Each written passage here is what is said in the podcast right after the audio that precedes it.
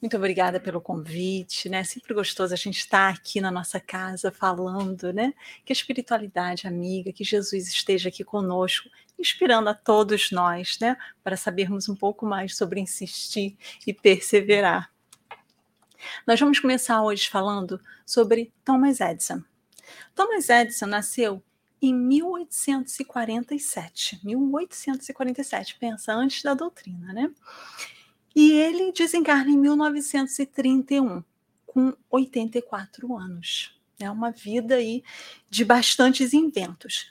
Mas Thomas Edison, ele, na escola, quando ele começa a estudar, ele, ele morava numa cidade bem pequenininha, aqui nos Estados Unidos, e o professor reclamava muito dele. Ele foi para a escola e o professor reclamava, reclamava. Mas esse menino, que dificuldade, não gosto de ensiná-lo, que coisa difícil. E reclamava tanto que essa reclamação chegou né, aos pais dele e a mãe dele, então, vai na escola, ouve aquela reclamação e tira ele da escola. E aí ela diz: Eu mesmo vou ensinar meu filho. Ela era professora e ela então começa a ensinar. E mãe é mãe, né? Mas ela diz que ele é maravilhoso como aluno, né? Então ela começa a ensinar ele em casa. Essa é a primeira dificuldade dele.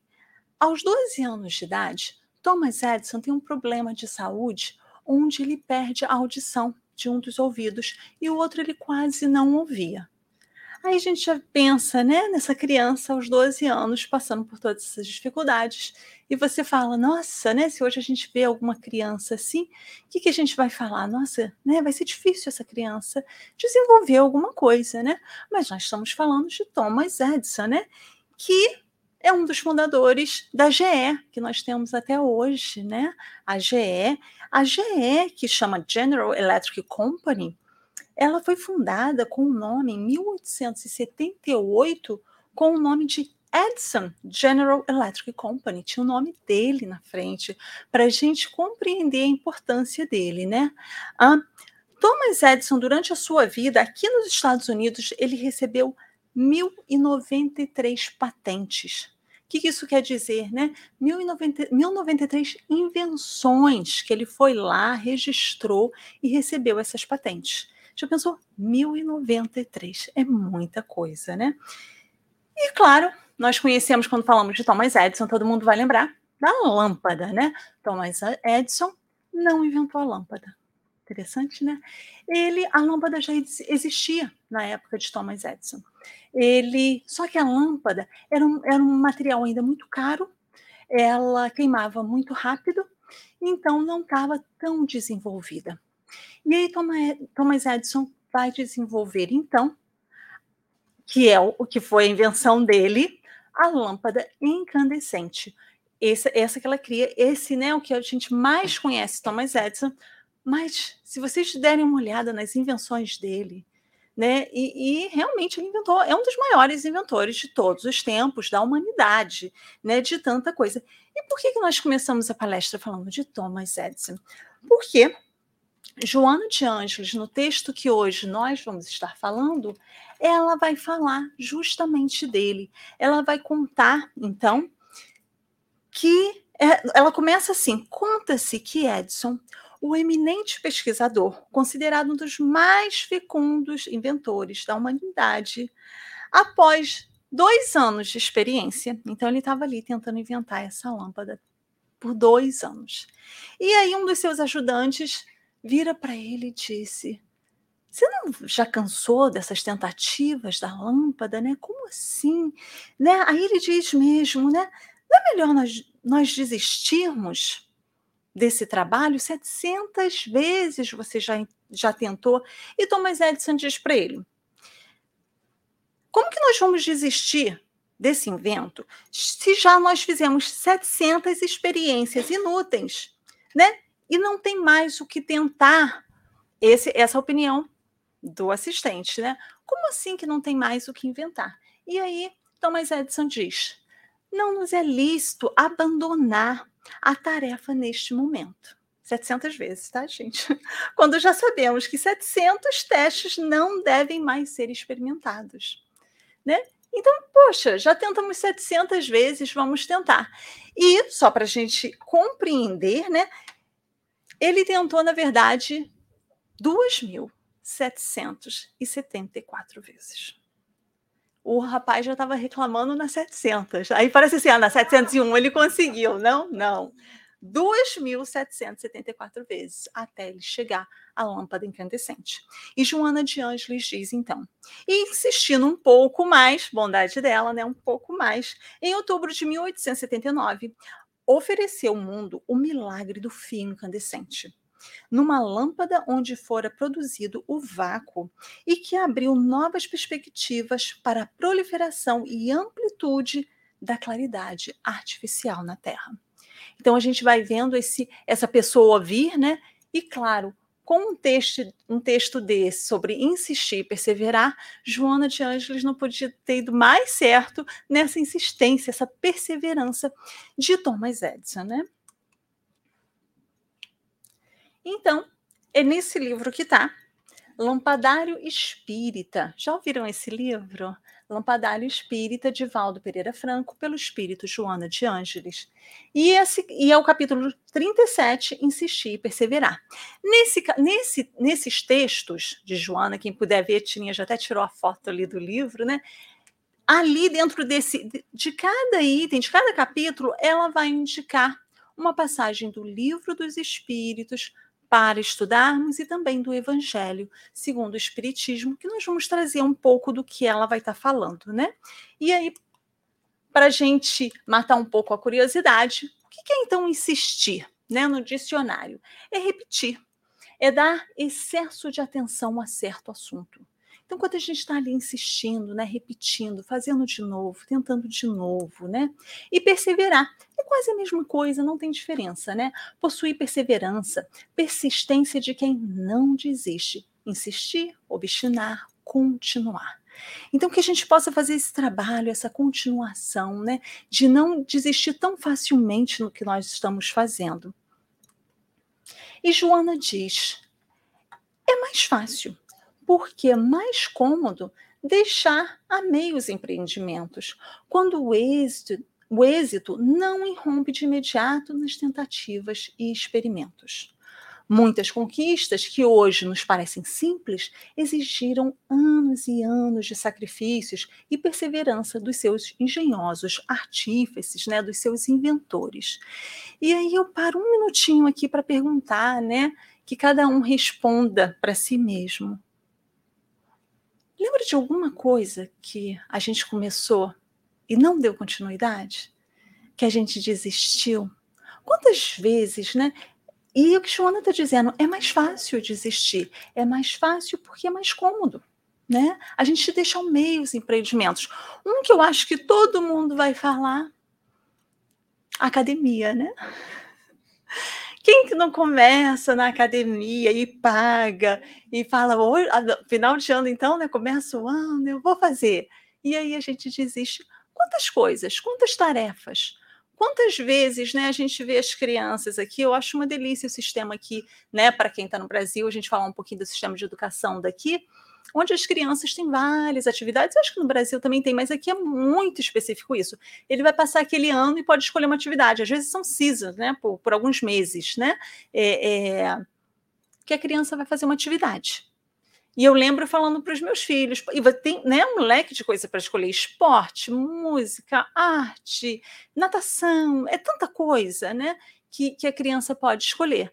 Mas eu lembro falando para eles: você escolhe mas você vai fazer e terminar. Né? A escolha é sua. Quer fazer? Faz, filhinha. Vou te dirigir todo dia lá. Pode ir. Né? Eu lembro uma vez minha filha que queria fazer, porque alguém ia fazer, né? Ia fazer correr, né? Como que chama? É, track em inglês, né? É, mas para correr, né? Ia correr lá, é corrida, isso. E aí a pessoa que ia fazer com ela desistiu. Agora você vai. Você vai parou o season, você pode parar. Mas é isso, né? Porque a gente acha que tem que ir para a gente também, né, gente? Peguei uma coisa para fazer. Não é que a gente vai ser, ah, peraí, que né, é, é, não vou conseguir fazer isso, tem que ficar insistindo, mas tenta pelo menos, né? Se a gente começou a fazer. Porque em algum momento nós queríamos fazer aquilo. Mas é o que ela está dizendo, né? É mais fácil porque é mais cômodo. Nós desistirmos de fazer o que nós temos que fazer, né? Mas pensa se Thomas Edison tivesse desistido. A gente não ia ter luz. Ou ia demorar um pouco mais, porque quem ia existir tanto tempo? Né? Então, são essas pessoas, né? Pessoas, coisas simples, coisas que parecem simples, coisas que a gente não pensa, né? Que alguém fez, que alguém inventou. Hoje a gente usa, né? Mas demorou anos e anos de sacrifício de alguém, né? E a gente fala, ah, que coisa mais simples do mundo, né? Então, Joana de Ângeles pede que então vamos estudar o livro dos Espíritos, no capítulo terceiro, na parte terceira, que fala da lei do trabalho, a necessidade do trabalho. Então, nesse insistir perseverar, claro, precisa de muito trabalho, né? E na 674, Kardec pergunta aos espíritos: a necessidade do trabalho é lei da natureza? É lei da natureza a gente trabalhar? É uma necessidade? E os espíritos respondem, né? O trabalho é lei da natureza. Por isso mesmo que constitui uma necessidade. E a civilização obriga, obriga o homem a trabalhar mais, porque ele aumenta as necessidades e os gozos. Não é isso? Quanto mais a gente se desenvolve, mais necessidades, maiores necessidades nós temos, mais coisas nós queremos, que não tem problema, só que aumenta a quantidade de trabalho que nós queremos fazer, né? Por exemplo, na segunda-feira, lá na minha rua, algum carro passou e derrubou o poste da internet, não foi da luz, não, da internet, porque quando a gente fica sem água era um problema, né? Ficar sem luz é um problema, mas pensa ficar sem internet, né? E aí eu tinha que estar tá fazendo um trabalho online, não aconteceu, né? Aí você pensava assim, não, peraí que eu vou, vou ali na biblioteca, vou fazer isso, não, mas vai voltar. E eu não sabia ainda que tinha caído e ia ficar o dia inteiro sem. Aí chega meu filho, meu marido, da, um da escola do trabalho, não tem videogame. A gente nem pensa nisso, né? Porque videogame antigamente era separado, né, da internet, agora não é mais, é tudo junto, né? A televisão não funcionava. Naquele dia ninguém teve nada, porque agora a gente encaixou tudo numa coisa só, né? E a gente não repara isso. E o telefone que funcionava, o celular, porque a gente ainda tem, né? A linha ali tem uma internet dela mesmo, porque se tivesse ligado também não funcionaria. Então a gente vai vendo que essas necessidades vão aumentando. Vão ter pessoas que vão falar: eu não quero um, um, smartphone, né? Um telefone que tem. Gente, aquilo ali é um computador que a gente anda o tempo todo, que a gente checa tudo. Tem até aplicativos para coisas de saúde mesmo, onde as pessoas checam já no telefone. Então, mais e mais uma necessidade é esse desenvolvimento da humanidade, que por mais que alguém queira dizer, eu não quero participar disso agora, tudo bem, é a opção de cada um, mas a gente vai vendo que cria essa necessidade e cada vez mais nós temos essas necessidades, né? Então, a lei do trabalho é uma necessidade, né? É uma lei natural e precisamos trabalhar.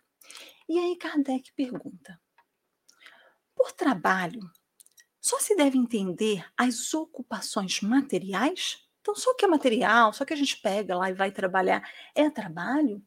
E os espíritos respondem: não, o espírito trabalha, assim como o corpo. Toda ocupação útil é trabalho. Né? Tudo, então, que é útil é trabalho. E aí, na terça-feira, no estudo do livro dos Espíritos, né? Momento propaganda a gente comentou sobre isso e a gente estava falando. Eu falei, gente, não. Aí o pessoal começou a falar, porque quando está no estudo, né, a gente pode falar. E aí começou, tal função, tal função. Pergunta se é útil. Se é útil, é trabalho. Se não for útil, se estiver prejudicando alguém, não pode ser trabalho, né, gente? Então é isso que a gente tem que ter, assim, um entendimento. Então, toda ocupação que seja útil é trabalho. Porque muita gente vai falar, ah, mas eu não trabalho, né? Uma dona de casa, eu não trabalho. Nossa, trabalha mais do que quem trabalha fora de casa, né? Quem é dona de casa, mas não trabalho, porque a gente sempre liga trabalho à remuneração, né? E trabalho, então, é toda ocupação útil. Falar com alguém, né? Ouvir alguém, principalmente, né? Auxiliar alguém, é um trabalho que a pessoa está fazendo, né? Então, tem que estar tá sendo útil, está sendo útil a alguém, é um trabalho. E aqui é um pedacinho, né, que a gente não dá para colocar todas as questões que Joana pediu para para a gente checar, por favor, né? Depois que todos chequem lá o capítulo terceiro, né? O, o, o da, da, terceira parte do livro dos Espíritos.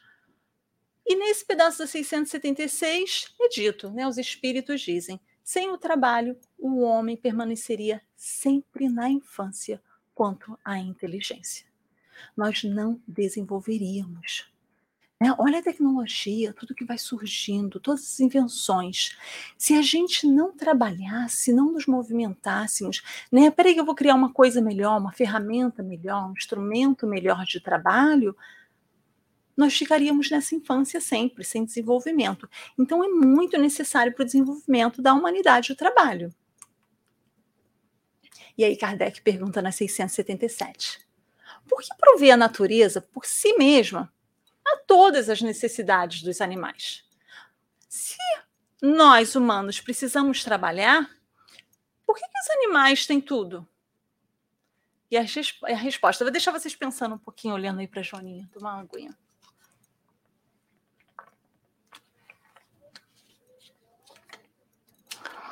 E os espíritos respondem. Novamente, a resposta não é toda, tá, gente? Vá lá para ver todo o resto. Os espíritos dizem: tudo na natureza trabalha. Como tu, trabalham os animais. Tudo trabalha.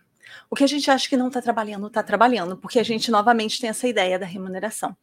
Né? Então tá tudo trabalhando. E aí eu trouxe o exemplo da Joaninha, gente. Que coisa linda é a Joaninha, né? E cada vez mais a gente vê a ciência observando a natureza e vendo o trabalho que os animais têm, né? A função que eles têm. E a Joaninha, ela, tá vendo esses bichinhos ali? Uma joaninha come vários daqueles bichinhos ali. A joaninha, ela é um predador natural. Então, muitas pessoas, ao invés de jogar química no seu, no seu jardim, usa joaninha. Se vocês checarem, na Amazon, vende joaninha. Você vai lá, já comprei uma vez para uma pessoa aí que tem jardim, vamos comprar a joaninha. Compramos a joaninha. E Claro que eu fui dar uma olhadinha lá qual está o preço agora, se vocês tiverem uma curiosidade. No Amazon, 3 mil joaninhas está por 10 dólares. A pessoa, 3 mil joaninhas. Claro que eu acho que a pessoa não vai contar assim, ó, oh, é, contar vai ficar difícil. Mas já pensou? A gente já reconhecendo o trabalho dos animais de comprar joaninha. Chegava na casa dela, nunca mais vi joaninha lá, não, mas a joaninha ficou, tá?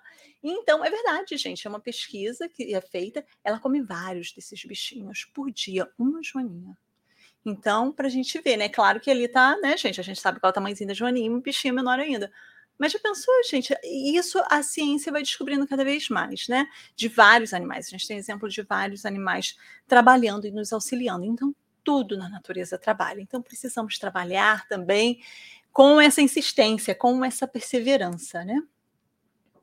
E na 680, né, tem um pedacinho ali da resposta, onde os espíritos dizem: Deus quer que cada um seja útil de acordo com as suas faculdades. Eu não preciso me comparar a ninguém, eu não preciso fazer o que o outro faz, eu preciso ser útil com o que eu tenho, com a minha faculdade. Porque às vezes a gente se frustra, né? Ai, mas a pessoa faz tanta coisa, deixa que ela mesma faz aquilo ali eu não vou fazer. E às vezes o que você faria ajudaria muito a pessoa, né? Ah, não, não, pode deixar. Então, realmente é o que, que eu posso fazer de útil? Qual é a minha contribuição útil, né? No ambiente que eu tô, no meio ambiente que eu vivo, no meu lar, no meu trabalho, no, na casa espírita, o que, que eu estou fazendo, né? E aí, Joana, continua. Realizações singelas e nem sempre consideradas ensejaram conquistas inapreciáveis, quer dizer, foi tão grande que as pessoas não conseguiram nem apreciar, né? Para os seus primeiros resultados, os, seu os seus paladinos, né, ali os inventores, muito sofreram, né? Aqueles pioneiros ali começando, muito sofreram, sofreram para fazer uma coisa que a gente nem tem ideia, né? E aí a gente traz de exemplo aqui Paulo de Tarso, que foi tão falado, né, na nossa semana espírita. A gente vai ver então, pensa, Paulo, ele começa a escrever as cartas. Por quê? ele começa a fazer as pregações dele, ele vai indo, ele vai indo nas cidades, né? A gente falou sobre isso, né? Volney estava aqui semana passada falando sobre Paulo. Ele vai, vai sai, sai, né? E vai a cada cidade e abre ali uma igreja, funda uma igreja, né? Só que depois de um tempo, depois das viagens que ele faz, como que ele vai voltar em todas aquelas, aquelas cidades? Igreja a igreja. E as pessoas começaram a dizer, né? Chegavam até Paulo, chegavam por meio de cartas, ou alguém ia até ele, mandavam mensageiros e dizia: tal igreja está precisando de você, a outra igreja está precisando da sua orientação, a outra está lá, eles não sabem o que fazer. E Paulo ali, né, em oração, pede auxílio, e nós sabemos que Estevão está com Paulo o tempo todo inspirando, e o livro Paulo e Estevão vai nos dizer que Estevão realmente inspira Paulo e diz: escreva, escreva para eles. Será que Paulo ali, naquela. em escrever, Estevão já deveria saber por que, que ele estava inspirando Paulo a escrever, mas, mas será que Paulo sabia a importância que seriam essas cartas?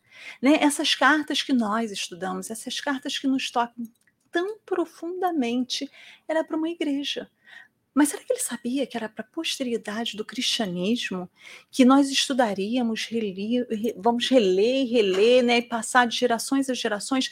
Então é isso, né? Coisas tão pequenas e às vezes a gente não começa a fazer porque a gente acha que é pequeno demais, que não vai fazer diferença. Nós precisamos fazer o nosso trabalho. O que vai acontecer com o nosso trabalho já não é mais com a gente, mas a gente precisa ter essa perseverança no trabalho, né? E aí a gente traz, né, um versículo aqui, onde Paulo, né, a gente vê Paulo escreveu nas, na prisão, ele preso, escrevia, né? Então, aqui Paulo nos dizendo, né, a mesma coisa dessa de perseverar, né? Portanto, meus amados irmãos, sede firmes e constantes, sempre abundantes na obra do Senhor, sabendo que o vosso trabalho não é vão. Né? Então, o próprio Paulo, escrevendo a Coríntios, deixa essa mensagem para gente: o nosso trabalho não é em vão. Tudo que nós fizermos, fizermos com amor, com essa insistência, essa perseverança, mesmo que seja difícil, né, vai ficar. Tem a espiritualidade nos auxiliando, né? Isso é tão importante, né? E aí voltamos a Joana, que agora ela entra mais para o centro espírita, né? Porque ela vai falar da fé, ela vai falar dessa religiosidade, e claro, como somos espíritas, né? Claro que serve para todas as religiões, mas voltando para nós espíritas, e cada um internalize, né? No campo da fé, o fenômeno assume as mesmas características. Sorrisos e entusiasmo enquanto fervilham facilidades e promessas. O que, que ela está falando para gente? Chegamos no centro espírita, começamos na doutrina, tudo é sorriso, tudo é entusiasmo, tudo é felicidade, né? Começa assim, não é verdade, gente? É essa, né, uma facilidade, são promessas, começo de casamento, né? Sim, gente, que gostoso, né? Vamos começar, vamos fazer. Começo de trabalho, não é assim, né? Vamos fazer tudo, vai ser sempre muito bom.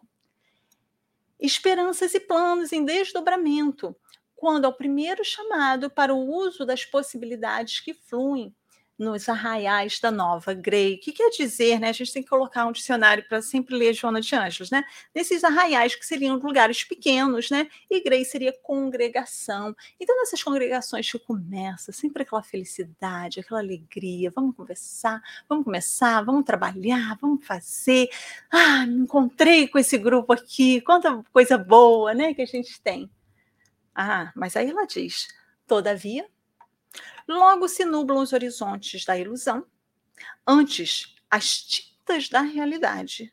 Somente raros, raros, permanecem firmes e confiantes, enfrentando as borrascas, quer dizer, os temporais, e óbices, né, os impedimentos, que muitas vezes são um sinal da segurança que logo advirá. Então, Joana vai falar para gente Tá todo mundo feliz, mas começa a ver a tempestade ali, começou a ter um probleminha, a pessoa já desanima. E raros são os que ficam. Mas ela diz: eles não veem ali o sinal de segurança que logo virá, não é assim? A tempestade vem, Mas depois que ela passa, a gente se fortalece. O, né, o ambiente fica mais limpo, fica mais agradável. Então, se a pessoa insistisse um pouquinho mais, nossa, você ia ter conseguido ver como ficou. Mas às vezes a gente desiste antes. Eu acho que um grande exemplo disso foi a pandemia. Mostrou bem para a gente isso, né? Foi muito interessante ver né? Desde o começo a gente estava online, começamos a fazer o trabalho online, os estudos online, e muitas pessoas me ligaram, muitas pessoas disseram: não quero mais. Não quero mais. Teve gente, gente que falou assim, nem quero participar. Teve gente que falou, ai, não gosto de participar de estudo online, não é para mim. Quando voltar, eu volto. Tiveram uns que falaram assim, descobri que isso não é para mim. Não quero, repensei minha vida e quero outra coisa da vida. Tá bom, né, gente, que a gente vai falar. Então foram vários, mas as pessoas que ficaram, os trabalhadores que ficaram fazendo esse trabalho online. Foi muito bonito. Foi uma coisa muito gostosa, teve um senso de união muito bom. Então foi muito legal ver assim as pessoas, não, a gente vai trabalhar, a gente vai fazer aqui, a gente vai conseguir fazer, né? Então é muito bonito ver essa parte de quem consegue ficar, e graças a Deus nós que estamos aqui conseguimos ficar, né? E e vem isso, né? Que a gente se fortalece mais, a gente tem mais força para continuar o trabalho. Então a gente tem que compreender isso. Vão ter momentos difíceis, sim. Não é tudo facilidade, não é tudo felicidade. Mas quando a gente passa por isso juntos, nossa, a gente se fortalece muito, né? E aí, Joana pede que a gente che cheque, então, o Evangelho segundo o Espiritismo, o capítulo 17, Sede Perfeitos, um Homem de Bem que a Flávia fez para gente, né, a palestra sobre esse capítulo. Então eu trouxe só um pedacinho aqui para gente relembrar, né? O verdadeiro homem de bem é o que cumpre a lei de justiça, de amor e de caridade na sua maior pureza. E aí fala assim, ah, então não consegui ainda não, né? A gente está indo, estamos caminhando, fazendo esse esforço, né? E um outro trecho diz: estuda suas próprias imperfeições e trabalha incessantemente em combatê-las.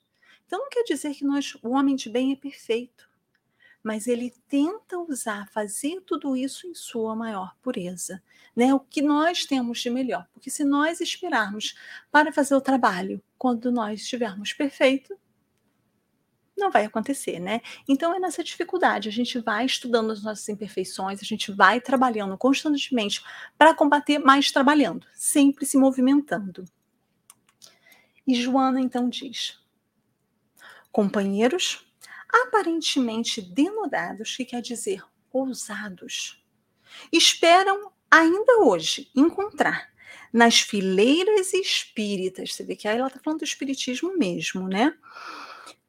em que se encontram o clima para o acessível triunfo pessoal ou para sustentar a engrenagem mantenedora dos resultados agradáveis e amplos lucros nesta ou naquela atividade a que se dedicam.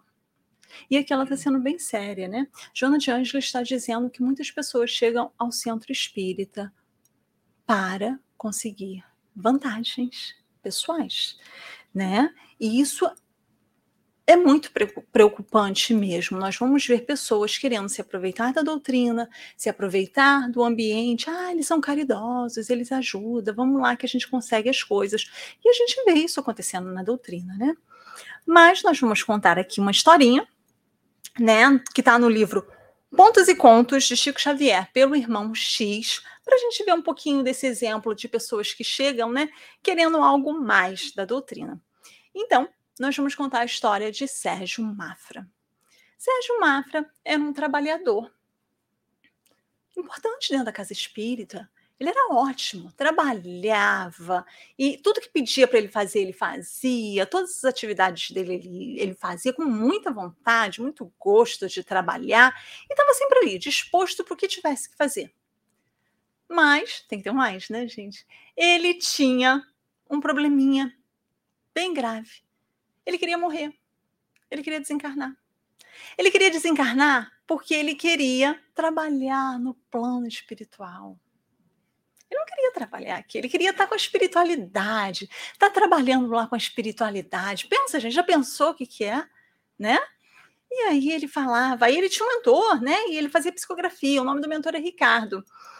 E ele falava, né? Ah, eu queria, eu desejo tanto partir, cooperar convosco, lá no mais alto, que bênção vai ser. Já pensou, já pensaram, a gente está trabalhando lá no plano espiritual, e ele pedia muito, e aí Ricardo falava para ele, né? Não fala isso, né? Olha só, você está aqui, você trabalha, mas ao mesmo tempo você tem seu, suas horas de lazer, você tem momentos de descanso, né? Continua trabalhando, seu trabalho está tão bonito, está tão bom, continue trabalhando. Sérgio pega então uma gripe e desencarna.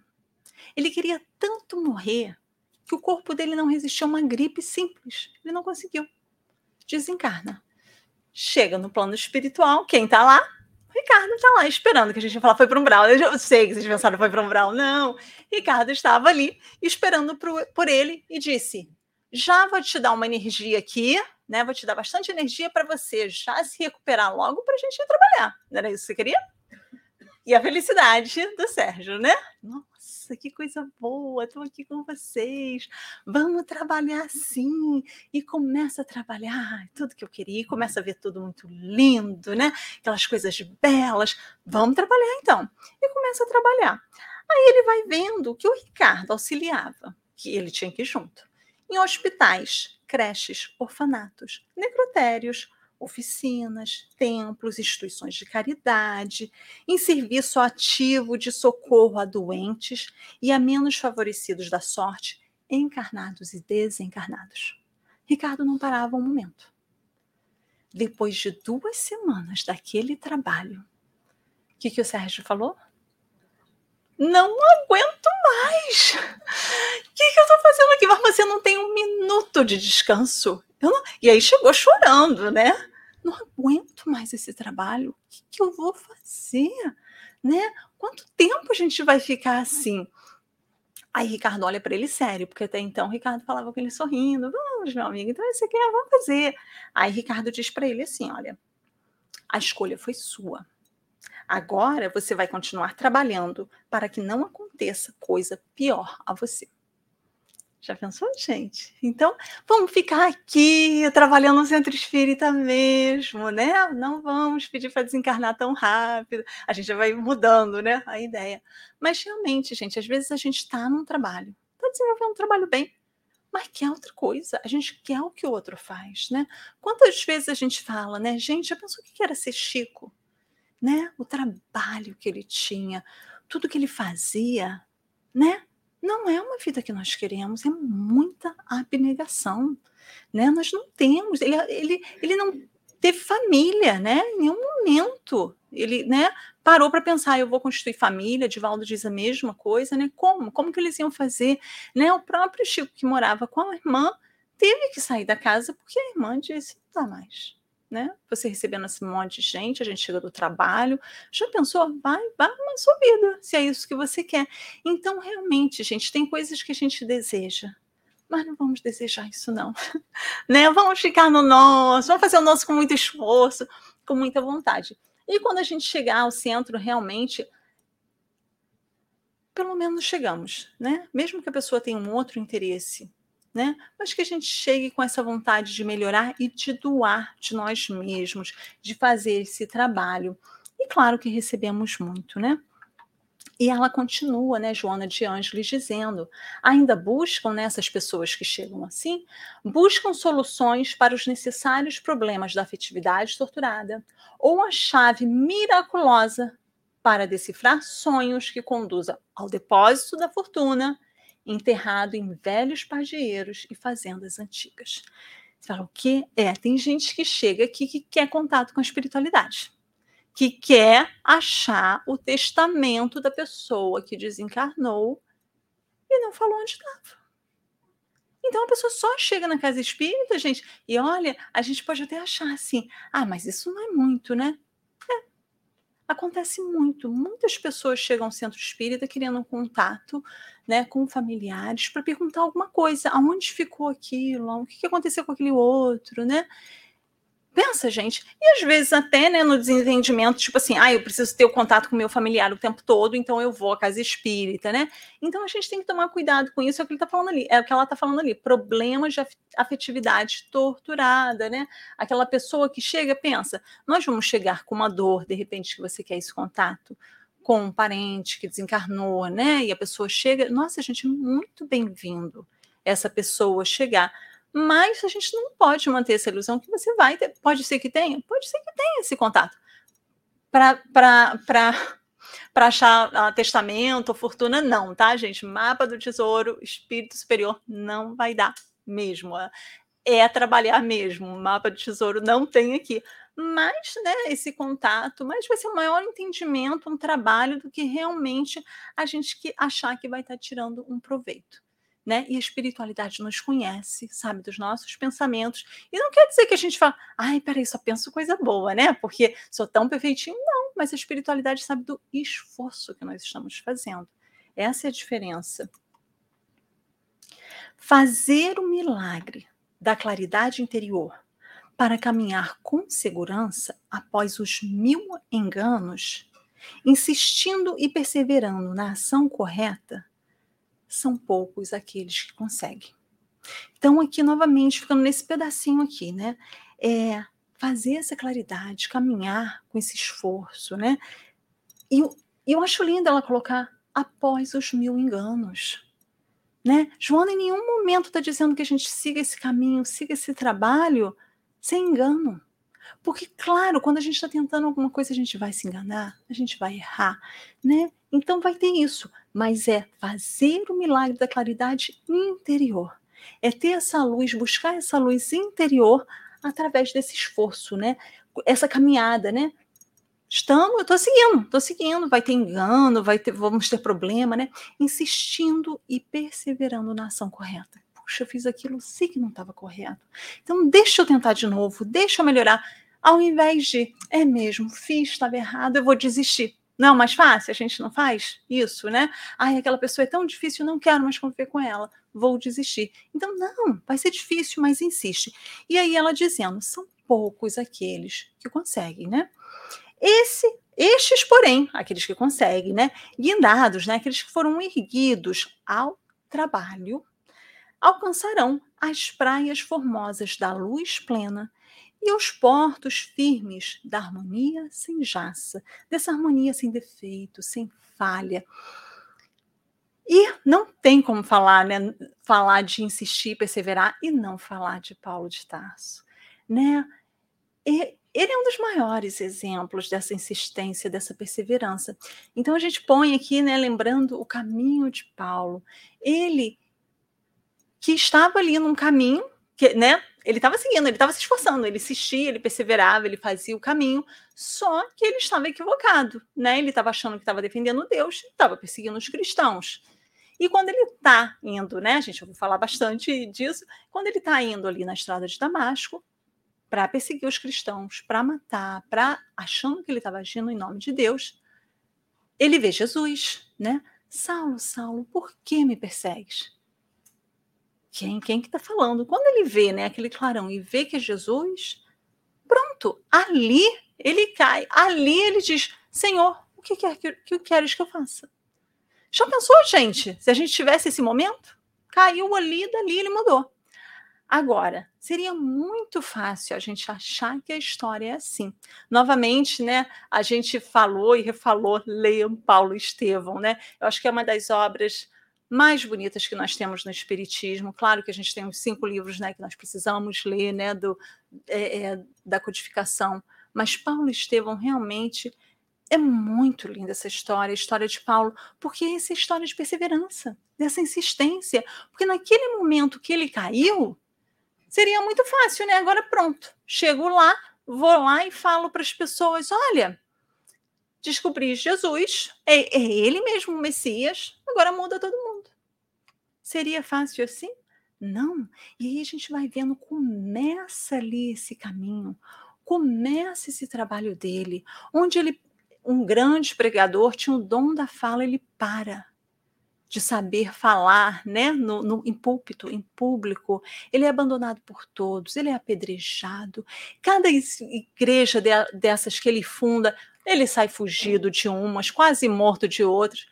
E ele continua seguindo, ele é preso, né? E, e assim, você fala assim, esse aí era para desistir, né, gente? Desistir. E ele continua, continua, segue, tá na prisão, em vez de estar reclamando, estava lá escrevendo as cartas, né? Totalmente livre mesmo dentro da prisão, porque ele conseguiu fazer esse trabalho, ele conseguiu desenvolver isso. E ninguém falou, ah, agora porque você está fazendo isso, a gente vai te ajudar o tempo todo, né? Ele ia nessa, nessas viagens, pensa, você ia a pé, sem ter nada. Ele não, né, perdeu, perdeu o poder, perdeu o dinheiro, perdeu os amigos, perdeu a família, perdeu tudo. Mas na verdade, para ele ele ganhou. Ele ganhou porque ele encontrou Jesus, ele dizia: "Não, Senhor, eu vou te seguir". Né? E até o próprio Estevão, né, novamente leia um livro, até o próprio Estevão, né, que ele mandou apedrejar, era ali o mentor dele, era aquele que mostrava o caminho para ele seguir. Então nós vamos vendo esse trabalho, é disso que nós estamos falando. Nós não estamos falando, ótimo, vai lá, se converte, vai para o Espiritismo, que maravilha, ou descobre Jesus, vai fazer o seu caminho. Isso é muito fácil, né? Esse primeiro encontro, o começo do namoro, né? O difícil é essa insistência, é essa perseverança no trabalho. Quantos trabalhadores desistem? Quantas pessoas dizem, ah, já tem outros trabalhando, não quero mais fazer. Ou, não, não tenho mais tempo para isso. Por quê? Como disse Joana antes, né? É mais fácil às vezes a gente fazer isso. E se a gente realmente lê Paulo, eu acho que fica para sempre, né? Guardado na gente essa insistência, essa perseverança que ele teve de naquele momento, aquele momento no deserto, ele realmente deu um outro rumo. Agora achei o caminho, Senhor. Agora eu estou aqui. Né? Em nenhum momento ali ele, ah, eu acho que eu vou voltar para a vida que eu tinha antes. Não teve isso, né? Mas é uma procura intensa para dentro, né? Nós não vamos mudar o outro, nós não vamos sair. E se alguém mudar com o nosso auxílio, ótimo, mas essa mudança é nossa, é pessoal. Porque às vezes a gente quer estar aqui para doutrinar as outras pessoas, para doutrinar a nossa família, os nossos amigos, o nosso trabalho. Não, esse é um trabalho nosso, né? Muito pessoal. E aí, Joana diz para gente: insiste, reflete, corrige-te e prossegue nos teus empreendimentos com alegria, consciente de que um mestre, para carregar um madeiro infamante, que ele iria transformar em sinal de triunfo, foi ajudado por um sirineu estrangeiro. Então, aqui a gente. Daqui a pouco a gente volta no, no parágrafo. A gente dá um, um, um intervalo aqui para a gente falar desse sirineu. Né? O que, que Joana está falando dali? Que no momento da cruz, Jesus foi ajudado por um sirineu. Então, isso está em Lucas, essa passagem, né? em Lucas 23, 26, que Lucas diz: e quando o iam levando, tomaram certo Simão, Sirineu, que vinha do campo, e puseram-lhe a cruz às costas para que a levasse após Jesus. Então, esse Simão, né, um soldado, chega ali e fala: vai ali e ajuda Jesus na cruz. E a gente vai mostrar aqui um pouquinho, né, aonde é, porque o termo Sirineu, né, o nome dele é Simão, e ele então ele era daquela região ali, olha, de Cirene. Ali está as ruínas, né? Esse mapa é um mapa atual. Quando eu coloquei a, a distância ali, né? Para a gente ver 1.796 quilômetros, daria 21 horas e 37 minutos de carro, de carro hoje, nas estradas de hoje. Imagina o caminho que ele chegou até chegar né, a, a Jerusalém. E interessante que quando eu preparei esse estudo, quando eu preparei tudo isso, é, não tinha tido ainda né, lá o conflito que está havendo em Israel. E assim, na hora que eu estava revendo isso, é, me tocou profundamente né, para a gente ter essa foto aqui, para a gente lembrar de fazer oração por essa região né, que, que não consegue ter paz. Orar por todos, né, gente? Porque às vezes a gente acha qual o lado que eu vou tomar, não, não tem time. Vamos orar por todos Vamos orar por essa área de conflito, para essas pessoas lá, né, sofrendo tanto, que a gente faça esse caminho de realmente fazer o nosso trabalho, usando da oração, tentando, né, realmente não ficar muito tempo vendo essas imagens, que as imagens são fortes que têm aparecido, claro que a gente vai entender, né, é, o que está acontecendo no mundo e não tomar partido, né, que a gente sempre faça oração nesse momento, né. Então, é, é, esse Simão Sirineu, né, vindo desse local, estava lá naquele momento. E aí tem um capítulo inteiro e novamente indico para vocês, para vocês lerem, né, do livro Quando Voltar a Primavera, de Divaldo Pereira, Pereira Franco, pelo espírito Amélia Rodrigues. Amélia Rodrigues, então, vai nos falar desse Simão Sirineu. Ela conta justamente esse pedaço e é de grande emoção. Naquele momento, o soldado então chama o Sirineu e diz para ele, né? Vá lá ajudar. E aí ela fala do que, que aconteceu naquele momento. Novamente, é só um pedacinho. Vá lá e leia o capítulo todo, porque é muito bonito. O convocado não reage. Então, ele não reage. O soldado chama, ele vai. Parece até que se alegra interiormente. Submisso, curva-se, oferece o ombro e auxilia o estranho. É, ele vai ali para pegar aquela cruz com Jesus, né? A cruz se ergue mais leve. Jesus dirige-lhe um olhar de profundo amor. Vocês já pensaram, gente? Um olhar de Jesus naquele momento, dá uma emoção falar. Naquele momento ele, que ele está carregando a cruz, que ele já sofreu tanto, e ele vai ali e olha para esse homem que foi auxiliá-lo com aquele amor, com profundo amor. E aí vem um pensamento, né, de do Sirineu, que Amélia Rodrigues nos diz. Claro que ele ouvira falar de Jesus, conhecia-o, admirava-o, à distância, né? Sabia que Jesus, sabia o que estava acontecendo. Agora, porém, o amava. Bastou um olhar de Jesus. Agora ele amava Jesus. Ele estava ali naquele momento, né? Jamais ele esqueceria Jesus. Porque pensa que era aquele olhar penetrante de Jesus, aquele amor de Jesus.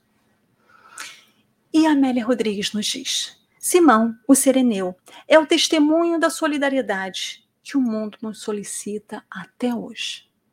Será que nós estamos sendo o sereneu?